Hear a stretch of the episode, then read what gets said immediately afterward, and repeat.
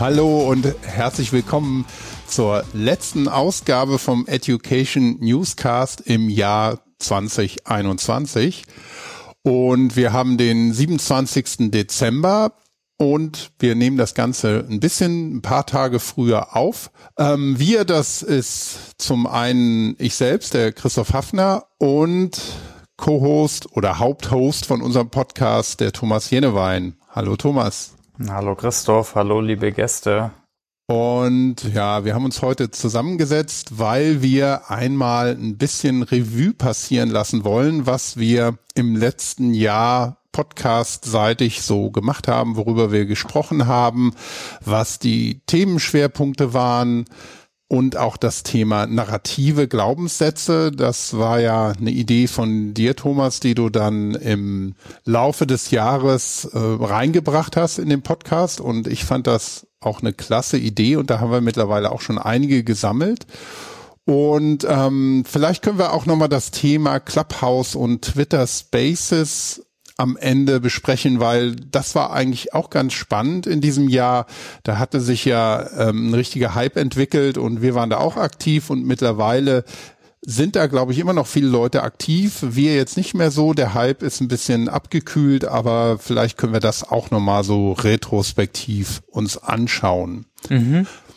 Gut, ähm, Thomas, fangen wir vielleicht mal an mit den Themenschwerpunkten. Ich habe da mhm in Erinnerung so eins, zwei, drei ähm, Stück. Kannst du vielleicht mal da so, so ein bisschen starten, was die Hauptschwerpunkte waren, die wir hatten? Ja klar, ich habe gerade noch mal hier die ganzen äh, Podcasts durchgeguckt, die wir so gemacht haben im Jahr. Werden so viele Special-Folgen, Special-Gäste. Äh, ich denke, wir haben angefangen mit ein paar echt super Gästen, äh, wie dem Gunnar Kilian, dem Personalvorstand von Volkswagen und dem Kaba oder dem Professor Christoph Meindl vom Hasso-Plattner-Institut. Ich denke, da hatten wir ganz spannende äh, ja, Einblicke aber auch vom äh, Henning Beck war mir ist im Nachhinein klar, dass der doch so relativ bekannt war, ist und schon bei verschiedenen Talkshows zu Gast war. Ja, da ging es um äh, Neuroforschung. Aber wir hatten auch Themen, die jetzt gar nicht so prominent besetzt waren, aber die ich super spannend fand, ne? wie Betriebsrat oder rechtliche Aspekte. Also ich finde, das waren oft so über den Tellerrand raus und so Special Gäste würde ich mal so als eine ja, Kategorie zusammenfassen. Dann hatten wir natürlich viele, ich denke so fünf, sechs, sieben Mal haben wir ein bisschen so in die SAP reingeblickt. Ich denke, oder ich hoffe, das ist auch immer spannend, ne, ob es zum Learning habt, zu, äh, zu Zertifizierung oder wie wir virtuelle Schulungen machen oder auch was Kunden von uns machen, ne, wie bei Langsess haben wir mal reingeschaut oder kürzlich bei Meva Textil GmbH. Also ich ist vielleicht auch nochmal ein Cluster. Dann hatten wir das Thema Diversity. Da hatten wir zwei Sessions, aber ich fand es eigentlich auch nochmal ein spannender Blick, ne? äh, so zu schauen, wie, was ist da der Bezug zu Lernen und wie kann man vielleicht von und miteinander lernen. Und da geht es jetzt nicht nur um äh, Geschlechter, sondern um Alter und so weiter. Ja, das waren so. Willst du da nochmal irgendwie einen reinsprengen? Äh, das soll ich mal weitermachen äh, mit den Kategorien und Bereichen? Also vielleicht kannst du ja mal so, so ein bisschen auf die Folgen auch schauen, die wir im Bereich Change gemacht haben. Ja, genau. Das fand ich ein echt spannendes Thema, ja. weil ja, es kann auch jeder nachvollziehen, weil irgendwelche Veränderungen im beruflichen Leben vor allem ähm, sind, haben ja alle schon mal gesehen, sei es eher persönlich oder auch in der Organisation. Und da hatten wir ja wirklich einige spannende Gäste und Gästinnen, die, die sehr viel da an, an Erfahrungen teilen konnten. Ne? Mm, ja. Ja, ich, ich finde, das Thema hängt halt einfach eng zusammen. Ne? Lernen und Veränderung. Mal so abstrakt gesehen ist natürlich äh, bei einem Change Management Projekt geht es um Lernen, äh, aber auch Lernen ist oft Veränderung oder äh, anders gesehen, ne, in dem SAP-Projekt, was äh, uns auch umtreibt, da ist auch äh, Lernen und Change hängt immer eng zusammen. Äh, oft ist es in einem Projekt oder es parallel, sind parallele Subprojekte. Ja, uns war es so wichtig, da so verschiedene Perspektiven mal anzuschauen. Und da sind wir, denke ich, noch lang nicht fertig. Da gibt's noch viele andere, weitere. Wir hatten ja zum Beispiel mit der Wali mal auf so eine Change Managerin geschaut, äh, äh, fand ich sehr interessant auch äh, im Hinterkopf blieb mir da zum Beispiel auch, na, wie wichtig es ist, einfach, einfach auch die Emotion zu erreichen, vielleicht mit, mit Metaphern an die Zielgruppe anzukoppeln, damit es wirklich auch verstehen, um was überhaupt geht, was das Narrativ ist oder die, die, die, die, der Hintergrund, das Warum. Das fand ich interessant. Aber wir hatten noch ja, andere Perspektiven von Kunden, wie die, wie die Anne Charlotte Luchtenfeld, eher aus einer HR-Perspektive, ne? die, die war eher aus einer Change-Managerin-Perspektive, in, in einem Mittelständler. Interessant fand ich auch den Torben, der ist äh, äh, äh Partner von SAP. Äh, da waren dann so Aussagen, also ich, ich finde zum Beispiel immer so tolle neue Frameworks ganz cool und, und Tools und Tipps. Und ein Punkt, der mal bei ihm hängen geblieben ist, war ja, nutze einfach das, was die Leute kennen, weil Veränderung dann, es ist oft schon eh äh, angstbehaftet und äh, die Leute ziehen schon vielleicht den Nacken hoch und denken, oh, schon wieder eine Veränderung. Ne? Wir haben auch den Autor ja im Podcast gehabt, Change mich am Arsch, ne? den Axel, der hat, der spricht ja davon, dass viele Change müde sind. Also also nicht bei der SAP, nee, noch Spaß. Äh, aber ich, ich kann das gut nachvollziehen. Ne? Also ich denke, das, das ist wichtig, ne? Ja. Und äh, da, ich denke, da hat man ganz unterschiedliche Perspektiven drauf. Und ich denke, es ist auch wichtig, weil da gibt's ja nicht die eine, der eine Ansatz. Es gibt zwar ein paar tolle Frameworks, äh, wie jetzt die Level nach Kotta oder die Veränderungskurve, obwohl es da dann auch wieder witzig ist, ich denke, das konnten wir nochmal im Detail angucken, die kommen aus ganz speziellen Kontexten, ne? wie so die Change-Kurve, die legt jeder auf, jeder Change-Manager, aber das ist eigentlich aus der Trauerarbeit von einer Psychologin äh, und muss man auch wieder in dem Kontext sehen. Ne? Nicht jeder in, durchläuft die so oder vor allem nicht in der gleichen Geschwindigkeit. Ja, ja, aber ich fand spannend oder ich denke, da sollten wir auf jeden Fall nochmal drauf gucken. Äh, was ich auch immer interessant finde, ist natürlich, was gibt's an Forschungsergebnissen, ne, die ein bisschen vielleicht ein, zwei Schritte weiterbringen. Oder auch nicht. Manchmal können die ja auch Sachen in Frage stellen, ist auch interessant, ne? dass sie sagen, hey, was wir machen, äh, das macht in dem und dem Fall vielleicht gar nicht so viel Sinn. Ja, also das war so zu Change mal so High Level, äh, so mein. Ja, also ich fand auch einen ganz spannenden Aspekt dabei eben, dass das so auf diesen zwei Ebenen stattfindet, dass Change an sich eben Lernen ist. Eine Veränderung bedeutet immer, dass man sich auf Neues einstellen muss, dass man mit neuen Dingen, mit neuen Gegebenheiten, Tools, Skills, was auch immer irgendwie klarkommen muss. Das ist ja die, der Lernprozess, den du angesprochen hast. Und dann eben, dass auch ähm, viele andere Lerninhalte oft damit einhergehen und dass man das natürlich als Mensch dann schon als Herausforderung sieht. Aber es ist was, was mir auch so aus den Erfahrungen, die ähm, damit mit uns geteilt wurden, auch ganz schön hervorging, ist eigentlich, dass man auch versuchen soll, sich so ein positives, offenes Mindset zu erhalten oder zu bilden, um damit ähm, umgehen zu können, weil meistens ist es ja im Berufsleben eine Veränderung, die auch unausweichlich ist, der man sich nicht so ohne weiteres entziehen kann, es sei denn, man ähm, bewirbt sich auf eine andere Stelle, aber dann hat man auch wieder eine Veränderung. Also es ist mhm. schon meistens ein unausweichlicher Prozess und deshalb ist so dieses dieses Mindset, um sich darauf einzustellen, auch wichtig, ne? Ja, ich glaube, da geht es auch dann oft im Change Management, ne? dass ich vielleicht da Menschen helfe in der Orientierung, um was es geht und warum äh, es überhaupt einen Wandel gibt und dann beim eigentlichen Wandel. Und ich finde, das ist da gibt es nochmal super viel Bezüge äh, zum Lernen, ne? weil ich muss auch, also Lernen ist er ne, von wegen Five Moments of Need, also Modell, was mir wieder oft über den Weg gelaufen ist da geht es ja nicht nur um Grundlagenwissen zu erlernen oder zu vertiefen, sondern auch Wissen zu transferieren. Da hat man auch schon oft geredet, ne? Performance Support als eine Methode. Aber dann geht es auch darum, vielleicht sich zu verändern oder sein Erlerntes zu lernen, äh, zu, zu verlernen oder umzulernen. Ne? Klar, die Welt dreht sich und äh, mein der Kontext ändert sich. Ich mich vielleicht auch, ne?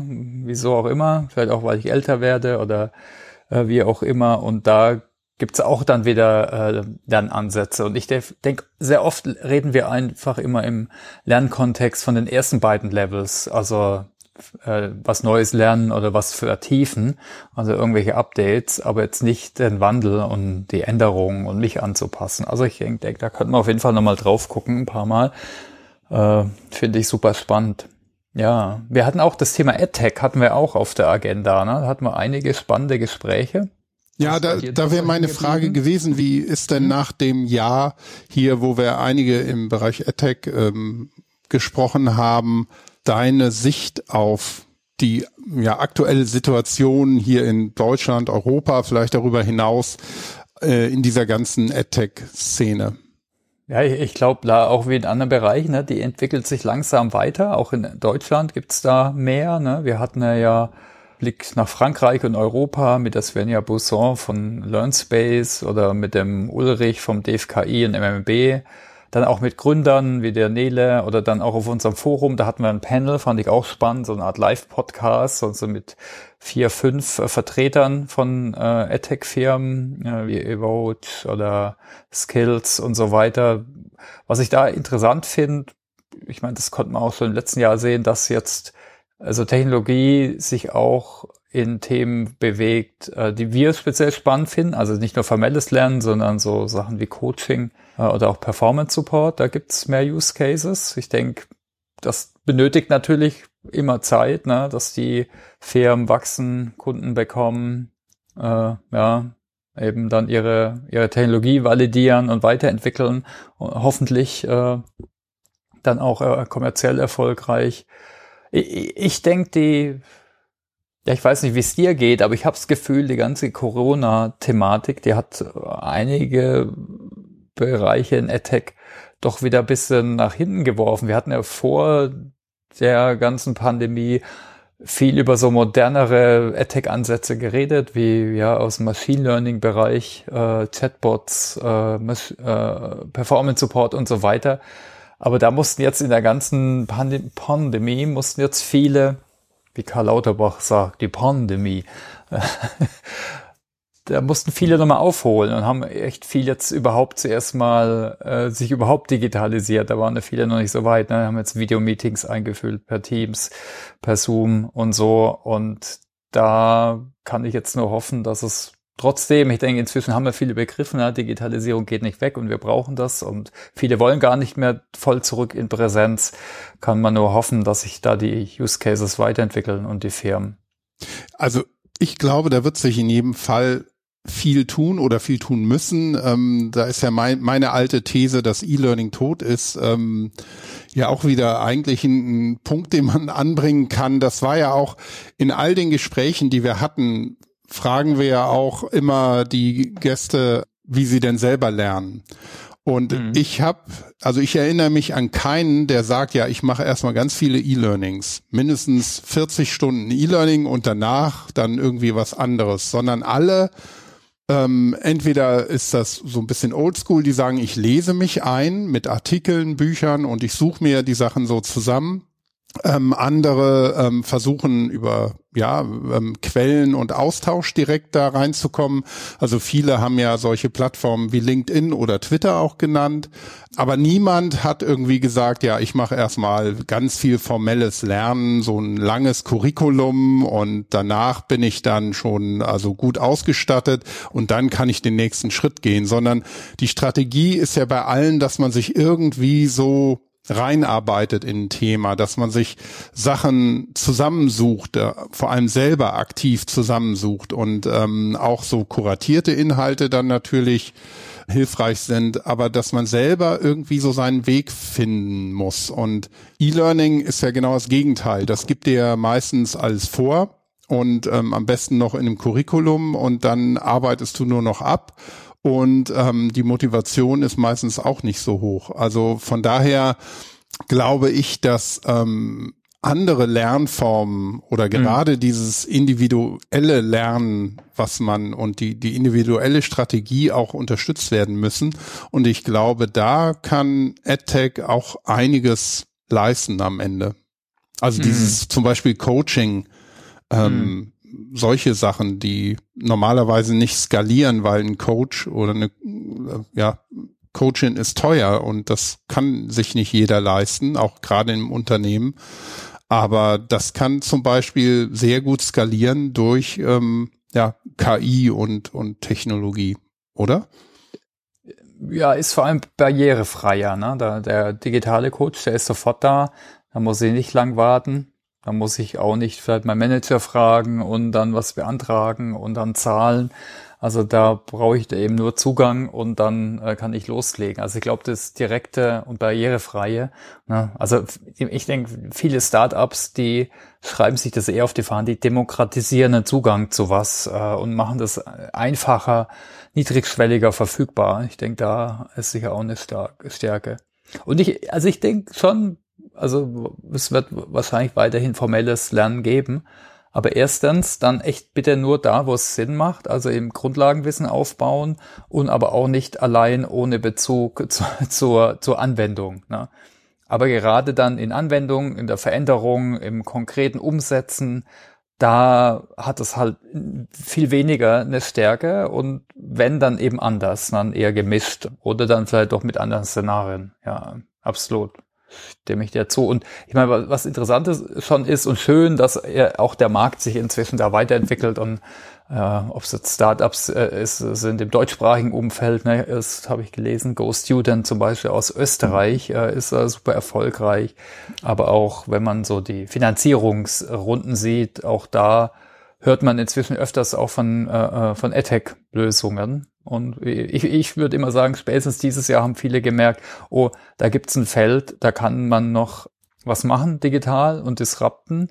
Oder da gibt's einfach einen Bedarf, weil ich persönlich betroffen bin, durch meine Kinder zum Beispiel, weil die Schule und das Homeschooling totales Chaos waren. Äh, oder und weil es dann vielleicht Unternehmer sehen, hey, da, da will ich oder da kann ich was machen. Ne? Gibt ja immer, denke ich, unterschiedliche Antreiber und Trigger. Aber ja, und wir haben ja jetzt auch das hilft sicher auch, ne, dass wir so eine Plattform haben wie die Campus Founder und so ein Accelerator äh, in dem Bereich AdTech. Die werden wir, müssen wir auch nochmal einladen, natürlich in den, in den Podcast. Weil für so ein Ökosystem, wo wir Fans sind, äh, mit den anderen Fans wie Winfried Felser, äh, einer unserer äh, lieben Gäste, da, da helfen solche äh, Organisationen ne, die, für das Ökosystem, das weiterzuentwickeln. Ja. ja, ich ja. denke, wir sollten das Thema auf jeden Fall im nächsten Jahr auch wieder auf der Agenda haben. Ich finde es wirklich spannend, wie, wohin sich das auch entwickelt und vielleicht aus den ganzen Situationen und neuen Situationen, die sich ähm, durch Pandemie und die Folgen eben auch beim Lernen ergeben haben, könnte das ja auch gerade auch im Nachgang dann vielleicht noch mal so eine Art Beschleuniger sein. Mhm. Ja, auf jeden Fall. Eine Kategorie, die mir noch eingefallen ist, ne, das äh, fand ich auch nochmal spannend, einfach was auch ein Blick über den Tellerrand war, waren, waren die internationalen, die englischsprachigen Podcasts. Ne? Da hat, hatten wir den Mike, der eher technisch war, zu Cloud Skills äh, zum Beispiel, oder, oder der Enrico, lieber langjähriger Kollege zu HR-Entwicklung, also Personalentwicklung von Personalern, war, fand ich auch kurz crisp und ein paar gute Punkte. was mir im Kopf hängen geblieben ist, ist auch der Hora Titja, äh, weil es einfach doch wo ganz anders ist, also so ein asiatischer Einblick äh, und da doch sehr viele kreative, vielleicht teilweise ein bisschen andere Umsetzungen sind, weil der Kontext anders ist, aber ich denke, da kann man auch einiges mitnehmen, wie toll der sein, seine private, äh, sein privates Studio äh, ausgebaut hat, also seine Wohnung zum Studio. Ja, und vor allem, also was mich echt, das war eher was Persönliches, hier heulen ja alle sofort rum, wenn sie mal, keine Ahnung, irgendeine Beschränkung bekommen. Und manche sind auch schlimm, ne? manche sind weniger schlimm. Aber ich meine, der hat eineinhalb Jahre seine Familie nicht sehen dürfen, weil in China wird einfach gesagt, nö, kommst hier nicht rein mehr. Und äh, ja, da lebt er halt damit und macht das Beste draus und hat da jetzt äh, seine Wohnung zum geilen Multimedia-Studio ausgebaut und macht da echt tolle Vorlesungen und so Management-Entwicklungsprogramme. Fand ich auch nochmal ein super spannender Einblick. Ja, der hat äh, tatsächlich das äh, Beste aus einer recht krassen Situation gemacht, ja, das stimmt. ja, Ja, aber da sollten wir und wollen wir ja auch noch ein bisschen weiter schauen über den Tellerrand raus, ähm, sprich äh, über Deutschland hinaus, über Europa hinaus. Und da würde ich auch ähm, an unsere Hörerinnen und Hörer auch mich gerne wenden. Also wenn ihr irgendwelche Vorschläge habt von Themen und ähm, auch Leuten, gerade im Ausland, ähm, sind wir natürlich immer auch sehr dankbar für Ideen und ähm, Anregungen da. Thomas, wir hatten aber auch noch einen Trend in diesem Jahr. Mhm. Abseits von den Schwerpunkten, die wir in unserem Podcast hatten, gab es ja ähm, eine große Entwicklung im audiogetriebenen sozialen Netzwerk sozusagen mhm. mit Clubhouse, aber auch Dingen wie Twitter Spaces. Also so richtige, eigentlich für Podcaster wunderbar, ähm, rein auf Audio, ähm, Labergruppen. ähm, man kann sich treffen ad hoc und reden. Und da gab es auch viel Kritik und es gab einen richtigen Hype. Also da war wirklich was los. Wie, wie hast du es empfunden? Ja, das war so ein kurzer Sog, wo eh alle, glaube ich, ähm, noch am Ende vom Lockdown waren und dann durch spezielle Mechanismen, dann kamen da ganz viele in die Plattform und vor allem super spannende Leute. Ich weiß noch, ich war in einer Session Mitte, um die Mittagszeit, wo äh, Sascha Lobo dem Thomas Gottschalk erklärt hat, wie er sein Handy zu bedienen hat, damit er jetzt irgendwie auf Stumm geschaltet wird. Das, das war super unterhaltsam. Ne? Und dann waren auch Politikerrunden äh, also es war höchst spannend, weil du so nah, ne, da haben wir schon oft drüber geredet, über Podcasts, hast du einen Mensch echt im Ohr, fühlst du dich nochmal näher, wie wenn du jemand als Video anguckst. Also ich finde, das war spannend, auch abends in Runden zu wesen. Also da hat man auch dann das typische FOMO-Gefühl gehabt, immer reinzugucken, oh, was gibt Spannendes? Und es gab oft, oft Spannendes, ne? Auch der Kava, unser Personalleiter, hat da manchmal Runden aufgemacht oder kam bei uns mal mit rein, es war auch witzig. Also ich fand es äh, super spannend. Gab dann auch natürlich gleich immer so die typischen Provokateure, die gesagt haben, jetzt ist Podcasting tot, jetzt gibt's nur noch Clubhouse. Äh, ich hatte in der Zeit echt Probleme, meine ganzen Podcasts anzuhören, die ich mal immer höre, weil äh, irgendwie ist alles ein Zeitthema dann. Aber es hat dann nachgelassen, weil einfach die Leute wieder raus sind und viele so so Angebertypen, so hier wie der Million, wie wirst du Millionär, so Pseudo-Influencer, äh, dann Sessions hatten oder Leute auf die Bühne gekommen sind und sich vermarktet haben, was echt nervig war. Also da hat alles bisschen nachgelassen, auch vielleicht einfach auch, weil dann irgendwann der Lockdown vorbei war. Aber es war spannend. Wir haben ja versucht, Hörertreffen zu machen und haben da ein paar, also was, was da das Spannende war, und ich denke, das hat äh, vielen von uns jetzt in der, in der Pandemie gefehlt, waren da, dass Leute voll spontan reingekommen sind. Ne? Normal auf so einem Kongress, da triffst du auch mal spontan irgendjemand äh, an der Kaffeeecke oder wo auch immer. Da war einmal war einer, der Trainer ist und Clown ist und hat dann haben wir drüber diskutiert, über Humor im Lernen. Fand ich super spannend. Ne? Da kommst normal also im Podcast musst du jemand einladen und sonst äh, in nur Videomeetings kommst du auch nicht zu sowas. Also das fand ich super spannend. Ja, du kannst quasi also, so ein Ad-Hoc-Barcamp machen. Redest, ja. ähm, ja. sprichst einmal mit ein paar Leuten und dann kommen sie alle. Ja, also irgendwie schade, aber klar, die Aufmerksamkeit der Menschen ist alle beschränkt und irgendwie sind alle irgendwie jetzt auch ziemlich ermattet und ermüdet. Und hoffentlich retten wir uns alle in den Frühling und dann gehen wir eher raus und haben keinen Bock, noch in tausend mehr Videokonferenzen abzuhängen. Könnte ich mir so vorstellen. Aber es ist ein interessantes Phänomen. Wir hatten ja auch Twitter Spaces probiert, auch mit, mit einer kleinen Gruppe, viele so Experten, Firmenverantwortliche, ganz unterschiedlich, ne, zum Thema AdTech. Aber mit Twitter Spaces, da ist manchmal, ein, zwei Mal ist mein Handy so heiß geworden und ist immer, bin ich immer rausgeflogen. Da haben wir irgendwann aufgegeben. Das war, ich glaube, da ist uns einfach die Puste ausgegangen.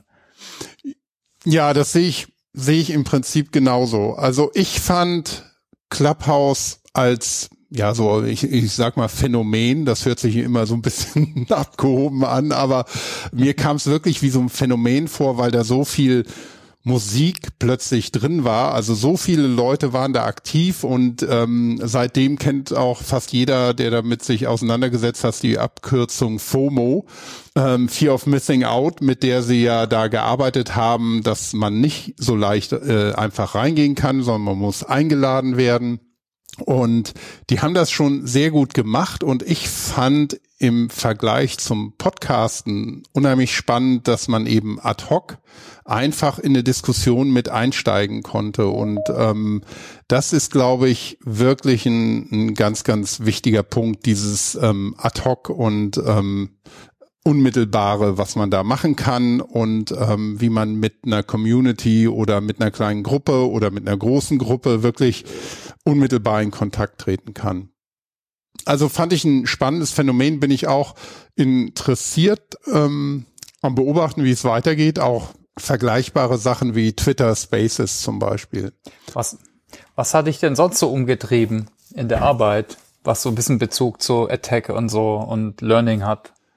Also mich persönlich hat natürlich umgetrieben das Thema Change, weil ähm, bei uns auch gerade sehr viel umorganisiert wird. Deshalb fand ich persönlich die Erfahrungen von anderen da immer sehr hilfreich. Aber einher mit dem Thema Change geht dann bei mir auch das Thema Content Curation, also das Kuratieren mhm. von Inhalten für Lernende und da das bei SAP eigentlich immer ein großes Thema ist, weil wir ja sehr, sehr viele Lernende haben. Wir haben nicht 100, wir haben nicht 1000, wir haben nicht 10.000, wir haben also viele 100.000 eigentlich in unserem Ökosystem oder sogar noch mehr, die wir bestmöglich mit Wissen versorgen möchten. Und da ist Content-Kuratierung natürlich eine, eine ganz wichtige ähm, Angelegenheit und die wird man in einem, ja, in einer personalisierten Form eigentlich nur auch mit Hilfe von Technologie umsetzen können, denke ich. Und ähm, deshalb sind äh, diese Themen EdTech, Content-Kuratierung, das ist für mich etwas, was mich so gedanklich sehr umtreibt.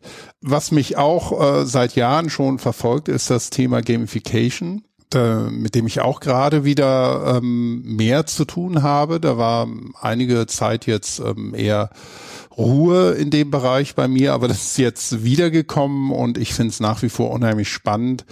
Und ich glaube, da kann man auch technologisch vielleicht noch mehr machen als die üblichen Methoden zum Karotte vor der Nase halten und die Leute so extrinsisch zu motivieren. Also das sind so, so Themen, die mich da derzeit umtreiben. Wie sieht's bei dir Sollte aus? Auf jeden Fall, ja, diese gerade Gamification hatten wir schon mal mit Roman Rackwitz äh, vor zwei Jahren. Sollten wir auf jeden Fall nochmal mindestens einen Gast einladen. Finde ich auch super spannend unter dem Fokus auf Motivation. Ja, was was hat mich umgetrieben? Das Thema Marketing, eins meiner Jobbestandteile. Hatten wir auch einen Podcast äh, gemacht. Wenn es interessiert, Marketing für Lernen und Bildung, äh, hört gern rein äh, auch mit Folien verlinkt und so. Äh, sieht man so meine Resümee jetzt aus den letzten Jahren äh, und Erfahrungen. Äh, Getting Things Done. Ich hatte jetzt so eine Learning Circle Experience organisiert mit anderen, ne, mit dem Gerd Stumm und dem Sigmund Dückert und anderen noch. Da hatte ich auch selbst an den Zirkel äh, teilgenommen. Also das fand ich spannend, auch so als Phänomen. Äh, praktisch so Lernen in Communities, im Ökosystem, in Kleingruppen, mit so einem Ansatz wie LernOS. Hat man auch einen Podcast gemacht äh, auf Englisch, also könnt ihr auch gerne mal nachhören. Fand ich auch spannend. Müssen wir jetzt auch gucken, wie wir weitermachen, ob wir nochmal eine Iteration machen oder eine Kohorte ist ja gerade auch so ein heißer Scheiß in den USA. Cohort-Based Learning äh, haben wir ja praktisch hier auch schon gemacht. Klar, das Thema Change äh, wird bei uns wichtiger. Da machen wir im nächsten Jahr auf jeden Fall auch noch mehr, ähm, von Podcasts bis hin zu auch sogar Services und die eben auf den Markt zu bringen äh, für Kunden.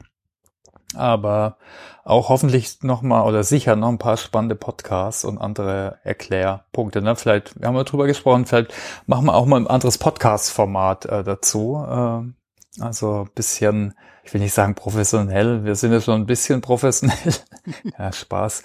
Aber äh, nochmal eher so Radioreportage-mäßig was äh, produzieren, da hätte ich echt Lust drauf. Äh, ich habe jetzt auch Faking Hitler gehört und da gibt's echt tolle Beispiele. Äh, oder vom, äh, vom Heinz Strunk, äh, die Serie zum Blauwal. Also nur als Beispiel, ne? da kann man noch andere, äh, ja, viel experimentieren, würde ich sagen. Ja, sehr schön. Thomas, ein Thema würde ich auch noch mal gerne kurz mit dir beleuchten. Ähm, ich habe es eingangs schon gesagt, Du hast ja die Idee gehabt, dass ähm, in unserer Home Story äh, die Gäste und Gästinnen immer ein bisschen auch berichten über ihr ähm, Motto, über ihren Leitsatz ähm, oder ihr Narrativ beim Thema Lernen und manchmal auch dann bisschen auf die Schwerpunkte, die wir da hatten, abzielen, wie Change zum Beispiel. Da haben wir ja jetzt schon eine ganze Menge, also ich glaube so um die 20 oder ich weiß es nicht mhm. genau. Aber mhm. ähm, da sind, ist schon einiges zusammengekommen und ich finde das eigentlich eine, eine super Sammlung und von der man auch sehr gut lernen kann. Und die Idee war ja auch so eher positive Narrative ein bisschen damit rauszubringen. Vielleicht können wir da ja mal so ein bisschen das zusammenfassen und unsere Lieblingsnarrative.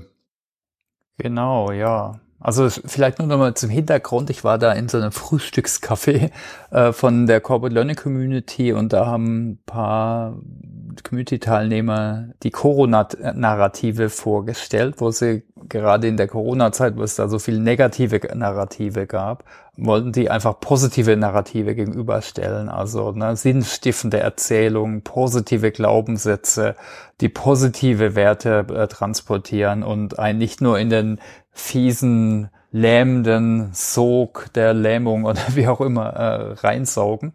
Äh, und das fand ich einfach super spannend und äh, da habe ich jetzt ganz pragmatisch, äh, seitdem fragen wir immer ne, äh, jeden Gast äh, zu ihrem oder seinem Narrativ. Wir können mal drauf gucken. Wir haben mit der Lina, Brickschulte angefangen, die Podcasting bei der Deutschen Telekom gemacht hat. Nee, wir haben, sie hat, ich muss dich korrigieren, oh, okay, aber wir okay. haben früher angefangen. Wir haben mit okay. der Nele Mleczowski angefangen, die Gründerin, Geschäftsführerin äh, von Quofox, glaube ich. Okay. In ah, Folge Nummer 146. Die hatte nämlich gesagt, Bildung ist Zukunft, Wachstum und Innovation. Ja, genau, das ist sehr positiv. Stimmt, ja. Ja, ich habe es, glaube nicht äh, ganz seitlich äh, richtig geordnet. Ne? Der Axel Koch, den hat man auch, der hat gesagt, aus Fehlen lernen und in kleinen Schritten äh, lernt man und Rückschläge sind normaler Bestandteil. Ne? Also ich lerne durch Rückschläge, finde ich auch nochmal gut. Genau, die Lina von der Telekom, ihr Narrativ ist einfach machen und mal ins kalte Wasser springen. Ich probiere es einfach, andere können das auch. Ist, denke ich, auch sehr positiv. Dann soll ich einfach mal ganz schnell durchspringen. Ja, okay, okay. Genau. Ines Bieler, auch super spannender Podcast übrigens. Äh, die Ines macht Lehrerinnen Fortbildung, also super Blick über den Tellerrand, wo man viel mitnehmen kann. Bildung heißt auch Chaos zulassen als Lernchance, frei nach Arthur Schnitzlers Ordnung ist etwas Künstliche. Das natürlich ist das Chaos, äh, so wie mein Schreibtisch hier. if your dreams don't scare you, they're not big enough. Also auch nochmal toll.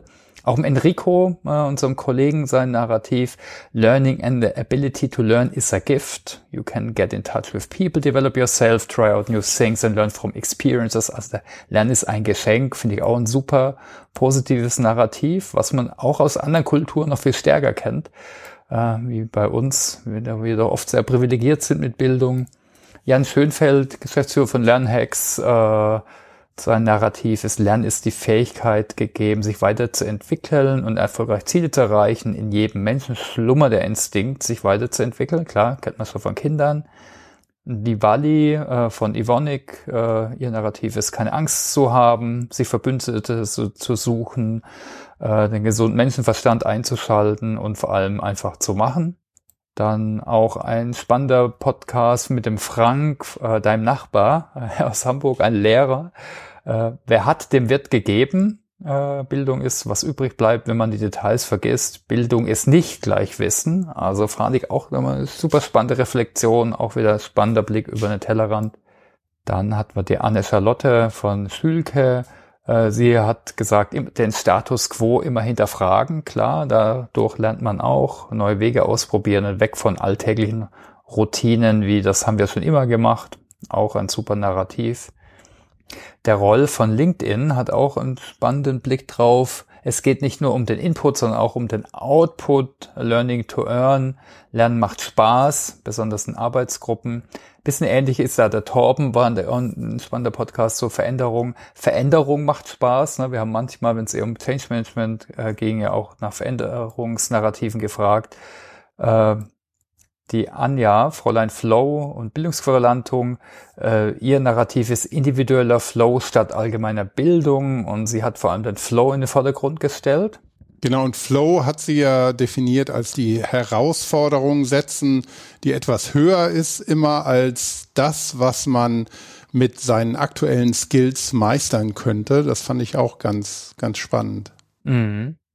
Und auch dem Gerd, unserem Kollegen, sein äh, Narrativ, man lernt nie aus. The goal of learning is learning and getting better of it. Fand ich auch sehr äh, spannend, pragmatisch. Das kam ein paar Mal, man lernt nie aus. Das mhm. ist ja auch so ein Klassiker. Der Tim äh, Leberecht hat das auch äh, als Lernnarrativ genannt, ja. Ja. Ich glaube, ich auch sogar, ne? Wir hatten einen Podcast mit mir, da habe ich es auch gesagt. Auch der Uli Hoffmann äh, von SAP, das Thema muss einen interessieren, sonst macht Lernen keinen Spaß. Äh, Neugier ist wichtig. Also ich denke, das ist auch ein Punkt, der immer mal wieder äh, anklang. Der Nico von Bots and People, sehr, sehr auf den Punkt, just do it. Ja, ich fand den Johannes Schildgen, den Professor für Informatik an Regensburg und auch Science Slammer, äh, Slammer ganz spannend, der einfach gesagt, alles immer mitnehmen. Kurse, Bücher, Trainings, alles. nichts, nichts auf der Strecke liegen lassen. Man findet immer wieder neue Perspektiven und neue Eindrücke und neue Sichtweisen auf die Dinge und man lernt, selbst wenn man einen ähnlichen Kurs zweimal macht, ein ähnliches Buch zweimal liest, ähm, man findet immer wieder Neues. Mhm. Ja, also ich finde ganz viele super positive Narrative eben, ne? aber es gibt ja so viel negative. Also ich denke, müssen wir vielleicht nochmal überlegen, wie man das nochmal weiter nutzen kann, ne? ob man jetzt Aufkleber macht oder ich habe jetzt nochmal meinen Artikel auf LinkedIn veröffentlicht, der, der erreicht jetzt aber auch nicht so viele. Ja, vielleicht habt ihr noch Ideen oder wollt auch noch eure Narrative teilen, alle die zuhören. Mhm. Ja, das könnte man ja vielleicht ähm, auf LinkedIn auch nochmal nachfragen. Was sind eure Lernnarrative? Also ich finde das sehr, sehr spannend und es ist sehr aussagekräftig. Es sind so Evergreens dabei wie Learning by Doing, äh, Just Do It und ähm, mhm. aber es hat eben alles so eine wirklich positive Ausstrahlung gehabt. Und das finde ich gerade beim Thema Lernen ganz wichtig, weil Lernen ist ja oft eher so ein bisschen negativ besetzt, ne? Ja, absolut. Gut, ja, aber an der Stelle würde ich mich auch nochmal ähm, bei allen Gästen, Gästinnen, ähm, die dieses Jahr mitgemacht haben, herzlich bedanken wollen, weil dadurch konnten wir wirklich sehr, sehr viel Wissen multiplizieren und haben auch wirklich ähm, viele tolle Einblicke bekommen. Und ja, Thomas, für nächstes Jahr haben wir ja auch schon ein paar Sachen angedacht, ne? Genau, genau. Ne, wir haben ein paar Themen, äh, wir haben so ein paar Leute auf dem Zettel. Ja, also ich denke, da können wir auf jeden Fall mitarbeiten und wer, wer weiß, was sich tut. Ich denke, das Thema, was hatten wir jetzt so aus der Situation mit Corona mitgenommen, das hatten wir ja schon mal andiskutiert mit dem äh, äh, Daniel, ja, also wir hatten ja das Thema, was man aus der Pandemie mitgenommen hat, schon mal reflektiert, aber ich denke, da kann man sicher auch nochmal drauf gucken. Gamification, Change, also EdTech, da haben wir auf jeden Fall ein paar Themen. Ja, und ja, wir hoffen natürlich, dass wir euch auch alle ja inspirieren, was mitgeben. Freuen uns natürlich auch, wenn ihr euer, eure Infos teilt, eure, euer Feedback vor allem. Ja, da haben wir wirklich einiges in unserem Backlog, um es mal agil auszudrücken, ne? weil agil war ja auch ein Thema, das sogar beim Lernen mhm. jetzt aufgetaucht ist. Ich habe natürlich auch ein Thema, das uns beide ja bewegt, ähm, nämlich das Podcasten an sich.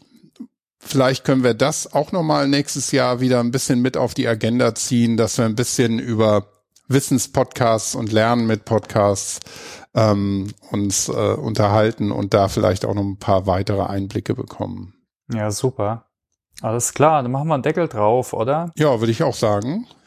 Und ja, ich wünsche dann allen, ähm, wenn das hier rauskommt, frohe Weihnachten gehabt zu haben. Und ich wünsche auf jeden Fall das Beste fürs kommende Jahr und mit vielen positiven Lernerfahrungen ausgestattet ähm, und wenig pandemischen Erfahrungen, dass sich da vielleicht ähm, einiges wieder normalisiert. Die Hoffnung stirbt ja bekanntlich zuletzt. Und wenn ihr uns folgen wollt, dann könnt ihr das über Twitter oder LinkedIn am besten tun. Den Podcast findet ihr natürlich auf allen bekannten Podcast-Plattformen und wir freuen uns vor allem, wenn ihr das mit anderen teilt und äh, wir unsere Hörerschaft noch ein bisschen erweitern können. Und in diesem Sinne wünsche ich allen ja ein erfolgreiches neues Jahr. Genau, schön viel Geschenke oder die Geschenke, die ihr euch wünscht zu Weihnachten und vor allem eine gute Zeit. Äh Zeit zur bisschen zur Reflexion, zum Runterkommen, zur Erholung, zur Qualitätszeit, was auch immer das für euch ist. Und äh, herzlichen Dank auf jeden Fall auch nochmal für eure Zeit. Und ja, wir hören uns äh, demnächst wieder. In diesem Sinne, macht's gut. Alles klar, ciao, ciao.